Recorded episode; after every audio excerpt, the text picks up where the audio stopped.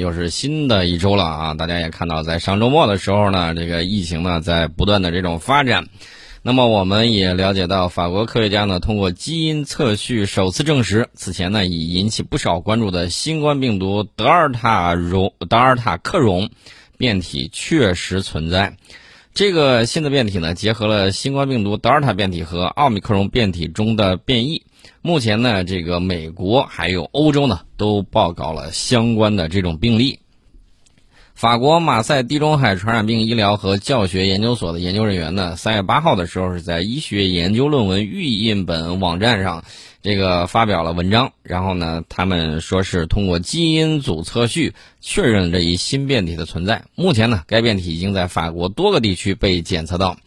通常情况下呀，这个欧美有一个特点，就是当他们说，哎。什么时候有的时候，你可以大概率的认为，基本上他们已经全都有了啊！你大概率可以这么认为，为什么呢？因为我们从南非那一次的事儿上，我们大概率就能够判断出来他们是个什么样的情况。我记得当时南非刚说有奥密克戎的时候，然后不到一周的时间，美国各个州就有了。你觉得那病毒它扎着翅膀有那么快吗？一定是南非最先报告，但是未必是从南非最先发现。啊，这是这么样一个情况。然后呢，这个除了法国马赛地中海传染病医疗和教学研究所的人员提供的数据之外，那么全球流感共享数据库提供的数据也显示，丹麦、荷兰也发现了德尔塔克戎相关病例。那么，总部位于加利福尼亚州的基因研究公司。赫利克斯在美国也发现了两例，那他说发现两例，你大概就可以认为应该是很多了。那么英国呢已经确认了，大概是三十例，这是英国卫报表示的。然后呢，根据全球流感共享数据库的这个说法，这种新变体可能从一月份开始就在人群之中传播。那么法国研究人员指出呢？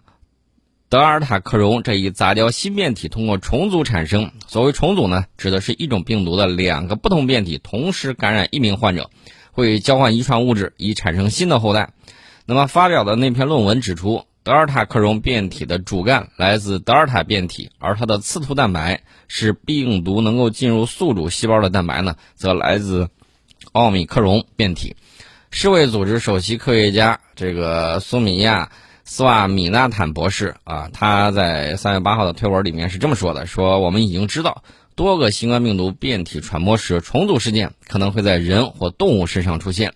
现在呢，我们需要等待实验来确定这种新变体的特征。到目前为止呢，科学家还没有发现新变体的严重性与此前新冠。病毒变体相比有任何变化？但是许多科学研究呢正在进行之中。这是 WHO 新冠病毒技术负责人他在新闻发布会上说的。虽然科学家们呢比较审慎，但是我觉得这个还是大家要注意啊，一定要科学防疫。那么这个 WHO 的新冠病毒技术负责人。科尔克霍夫说：“不幸的是，我们确实看到新的重组体的出现。因为病毒就是这样，他们会随着时间的推移而变化。新冠病毒的传播能力比较强，它会感染动物，并有可能再次感染人类。这个大家也都看到了啊！即便欧美想躺平，病毒都不允许他们躺平啊！养蛊养出了这种新的品种。那么，所以我觉得这个美国呀，它的。”美军的生物实验室应该接受全世界的这种调查，这个大家一定要注意啊！有可能是玩脱了，有可能原本的设计路线搞了几次修改，存在不稳定性的这种情况，导致了这种泄漏啊或怎么着，也有可能是他的医药公司想挣小钱钱。大家说怎么挣法呢？大家看，有一些这个杀毒软件，有一些公司啊，当初搞什么情况呢？大家看的也很清楚啊，自己养蛊，然后呢自己再杀，这个样子就比较折腾了。这是一方面情况。我们要给大家提醒的就是，充分做好防疫准备。大家绝对不要觉得我们危言耸听，我们已经喊了两年多了，要大家科学防疫啊，勤洗手，然后呢戴好口罩，不要往人群密集的地方扎堆。另外呢，这个等到你回到家。啊，一定要做好这个用肥皂洗手啊，用这个酒精洗手啊，等等一系列的这种措施。那么，当地时间三月十三号的时候，美国前总统奥巴马在社交网站上表示，他当天新冠病毒检测结果是阳性，这几天呢出现了喉咙发痒等轻微症状，他自己说目前感觉良好。我要提醒大家的是，你能跟美国前总统比医疗条件吗？肯定不行。当时我记得董王可是打了好几支啊，这个据说是人的血清啊还是什么的呀？据说是相当的昂贵，价比黄金啊，人家打得起，然后呢才能形成的这种免疫，普通人根本接受不到这种医疗啊。所以说那个奥巴马说了啊，这个自己同夫人米歇尔奥巴马一块儿接种了这个新冠疫苗及其加强针。这个米歇尔的新冠病毒检测结果是阴性，然后奥巴马呢称这是一个提醒，即使在新冠病例减少的当下，未接种新冠疫苗者仍然要尽快接种疫苗。呃，然后呢，大家可以看啊，他们的大人物死不了啊，然后呢，完了就进一步洗脑他们的老百姓说毒性弱，最后死的都是老弱病残，这可是真真正正的人类清除计划。所以你不要看他们怎么说，你要看他们普通老百姓，他们的弱势群体到底是什么样的这种情况。大家还记得洗衣粉国务卿鲍威尔吗？呃，老天爷已经召唤他前去对峙了啊！这个大家也看到了，也有人说这个女王好久没有出现了，这个是什么样的情况啊？昨天呢，我们也在社交媒体上看到了很多的这种传言。那么我给大家一个相对来说比较客观的一个声音啊，美国呃英国的这个《每日邮报》呢十三号有报道说，英国王室越来越担心女王可能会被迫退出本月底为菲利普亲王举行的这个追悼会。受疫情的影响，这个去年菲利普亲王离世之后呢，本该以国葬进行的葬礼被缩减成三十人的小规模葬礼。为此呢，英国王室决定在今年三月二十九号，在伦敦的威斯敏斯特大教堂呢，为亲王再举行一场隆重的追悼会。虽然女王仍然希望能参加丈夫的追悼会，但她可能行动不便。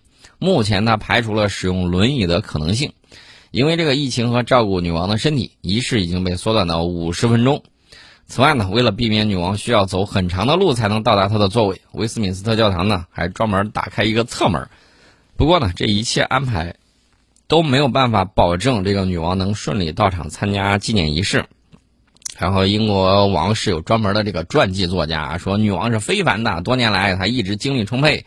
但我们必须记住，她已经是九十五岁的人了啊，不是超人。除了走路，在其他方面她的状态都很好。然后呢，他认为，这就是那个英国王室传记作家叫彭尼朱诺啊，他说，在需要女王走路或走上任何台阶的场合，女王可能会无能为力。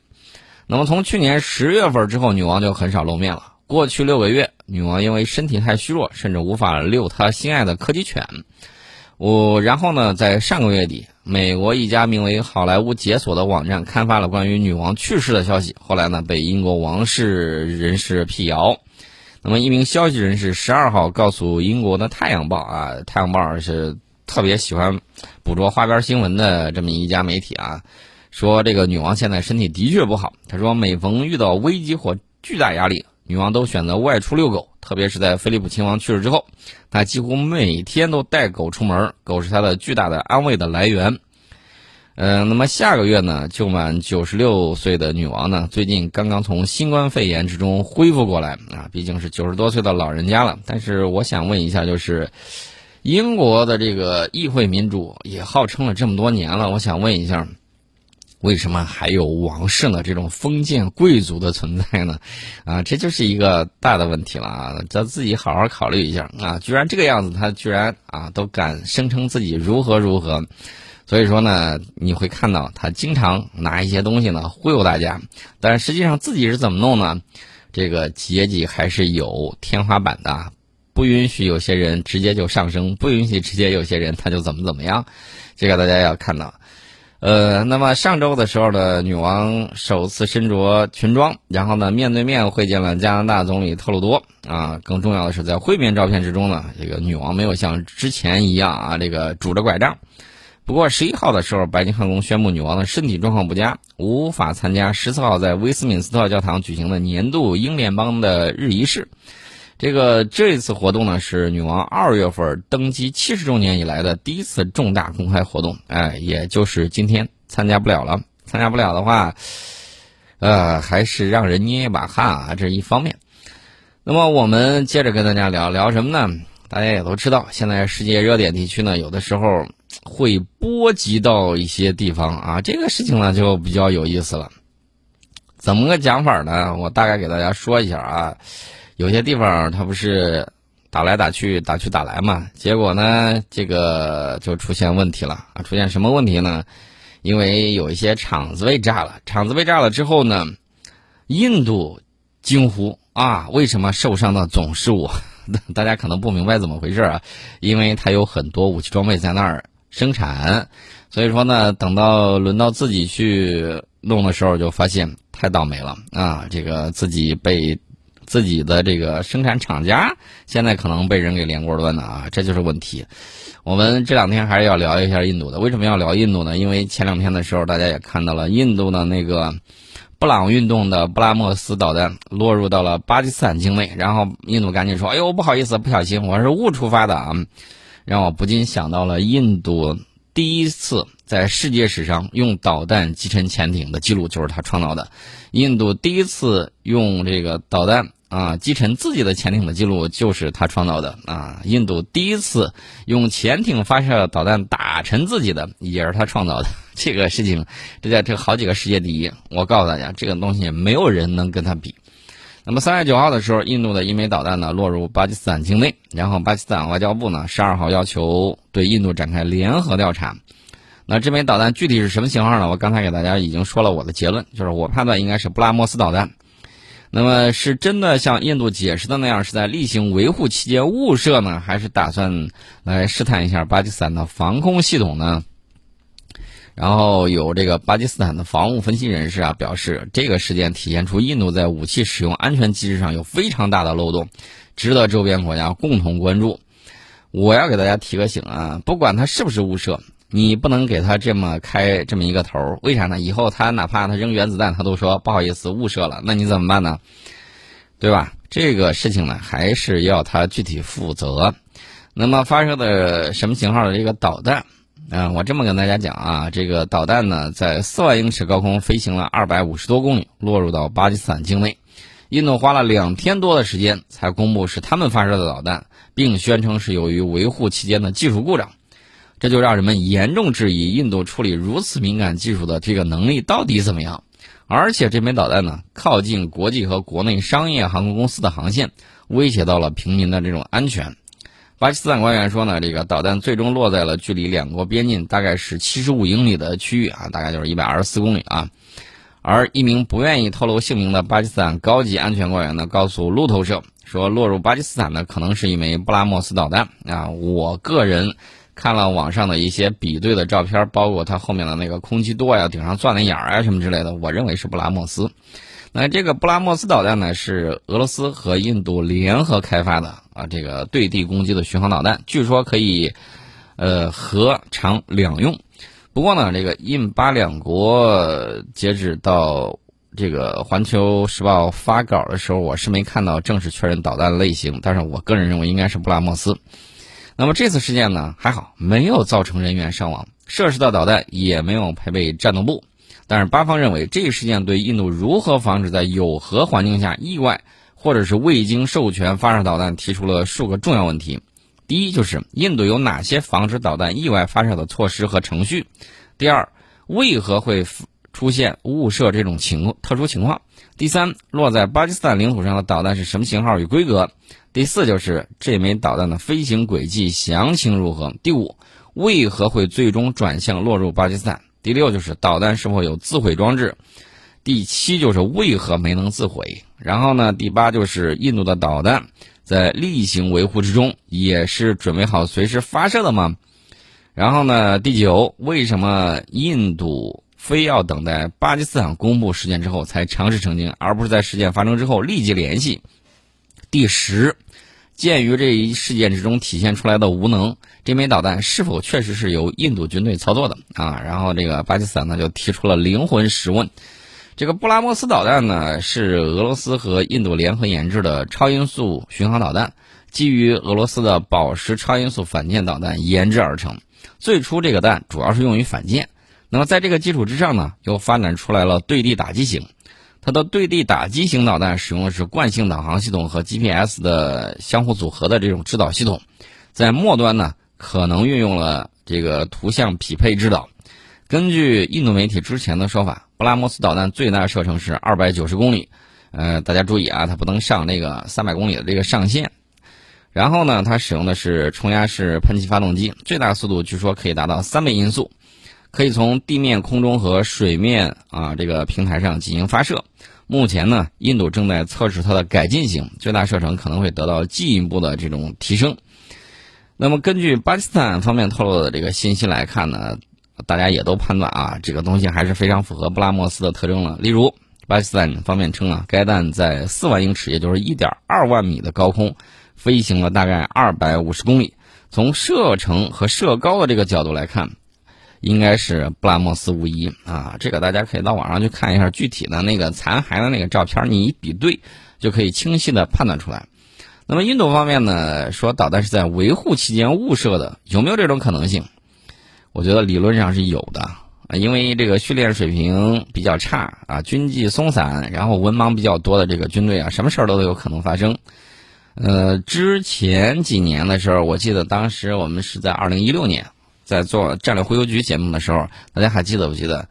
那个我们有一个省的军队在训练过程之中啊，误射了雄风三超音速反舰导弹，击中了在澎湖海域作业的台湾渔船，造成了一死三伤重大事故。这是当时的这个情况，因为呢，当时是在作战模式下。练习发射，而且导弹的安全插头呢也阴差阳错了完成了连接。那到底是真的还是假的呢？这个事儿我们在节目里面呢曾经给大家说过。不过这次印度自称误射是在例行维护时候发生，而非训练状态时发射的。那么如果这是真的，只能说明这种导弹发射装置的安全设计存在缺陷。另外呢，巴基斯坦方面声称这个弹没有战斗部。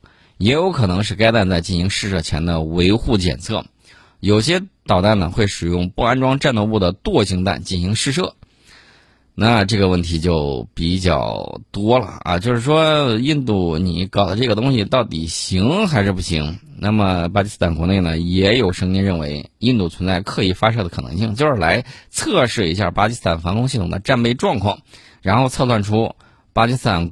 空军啊，巴基斯坦这个防空力量的这种反应时间，或者是试探巴方是否能够实时掌控导弹的这种情况，这种可能性有没有？我认为也是有的。呃，那接下来呢，是否能够实施拦截这个问题？巴基斯坦空军表示呢，他们能够跟踪导弹从印度希尔萨附近的原点开始的飞行路径。这个导弹的飞行路径呢，危及印度和巴基斯坦领空的许多国内和国际客运航班，以及地面上民众生命和财产安全。至少在部分飞行之中，这个导弹以四万英尺的高度飞行，就刚才我们提到这个一万两千米这个位置呢，也是很多这个飞机啊飞行的，就是客机飞行的这个高度。最大速度呢，我指的是导弹达到了三马赫啊，这个速度还是比较快的。这个巴基斯坦军队呢，防空体系对这个弹进行了探索跟踪，防空警戒体系比较完整。然后它有没有这个能力进行拦截呢？现在巴基斯坦军队呢，已经装备了红旗九 P 防空导弹系统啊，就是当年我们在土耳其 PK 群雄的时候那一款啊九发九中的红九。我们这个红旗九 P 是红旗九 B 出口巴基斯坦的这种型号，是完全具备拦截布拉莫斯导弹的这个能力。我们的红旗九 B 防空导弹出口型号的最大射程达到二百六十公里，可以拦截高速的弹道导弹。对于拦截飞行速度、高度都不及战术弹道导弹的布拉莫斯巡航导弹来说呢，是没有任何问题的。不过呢，这个巴基斯坦的红旗九 P 呢，未必能够覆盖整个印巴边境。要不要拦截，还要看印度误射导弹的飞行方向是否危及巴基斯坦的重要目的。啊，如果说你看它就是布朗运动啊，嘚儿打到荒郊野地，打到山里头去了，你也不需要去拦截它。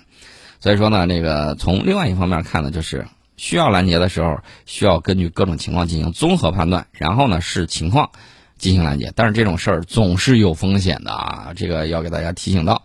我们先进一下广告，广告之后再跟大家接着聊。